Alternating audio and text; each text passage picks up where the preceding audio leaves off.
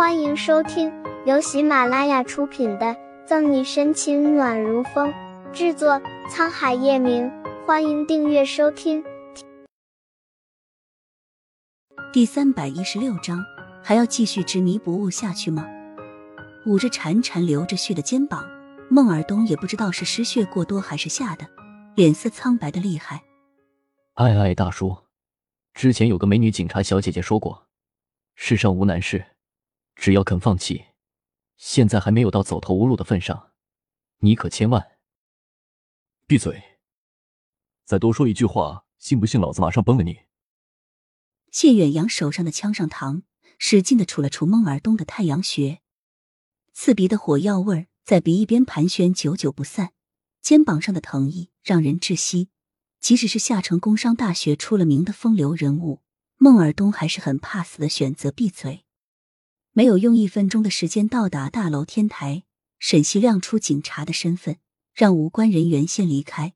后面不放心的谭维带着人赶了上来，听见消息的穆饶也紧随其后。警察小姐姐，救救我！快要疼晕过去的孟尔东看见沈西的那一刻，眼睛羞得发亮，悬着的一颗心也慢慢放了下来。有警察小姐姐在，他也就没什么担心的了。虽然只是见过两次，而且还没有说过几句话，沈西也不曾给过他什么好脸色，但莫名其妙的，孟尔东对沈西有很大的信任感。这种信任感，哪怕把生命交付在对方的手里，没想到被劫持的人会是孟尔东。沈西握枪的手对后面的谭维和穆饶做了一个手势，灼灼的目光如同剑芒刺向谢远阳。谢远阳，事到如今。你还要执迷不悟吗？执迷不悟，哈哈哈！你们这些警察，永远都只会站着说话不腰疼。谢远扬狰狞着脸，不仅没有丝毫投降的意思，还朝后面退了一步。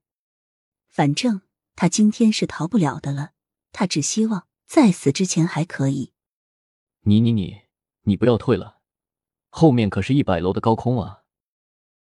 用余光瞟了一眼。只有一步之遥的距离，孟尔东手心里为自己捏满了冷汗。孟尔东真担心自己还没被沈西救下，就先被自己吓死。活了这么大，他天不怕地不怕，但却有不为人知的高空恐惧症。谢远扬，你自己犯的罪行会受到什么惩罚，你心里很清楚。不过，你最好认真考虑考虑。若是你现在扣动手里的扳机，或者往后面纵步一跃，那你三妹妹她这辈子都不可能抬起头做人。也会一辈子都活在自责当中。同样为孟尔东捏一把冷汗的沈西，没有时间和谢远扬周旋墨迹，直击其要害。远香，远香，她是个好女孩，都是那个畜生，那个畜生害了她一辈子。埋藏在心中的伤口被血淋淋的揭开，谢远阳被仇恨蒙蔽双眼，顶着孟尔东太阳穴的枪激动下朝沈西直去。沈队。看着形势严峻的场面，谭维新提到嗓子眼儿，打算上前去帮忙，被穆饶眼疾手快的拦住了，无声的冲他摇摇头。谢远扬、谢远香是无辜的，没错，伤害他的人也得到了应有的惩罚。十七年前，如果你不要逃跑，而是接受法律的制裁，现在你们一家人早就团聚了。难道你还要继续执迷不悟下去吗？字字珠玑，沈西注意力高度集中，小心翼翼的观察着谢远扬的一举一动。谢远香是谢远扬最小的妹妹，十七年前不仅被邻居强了，还打断了双腿。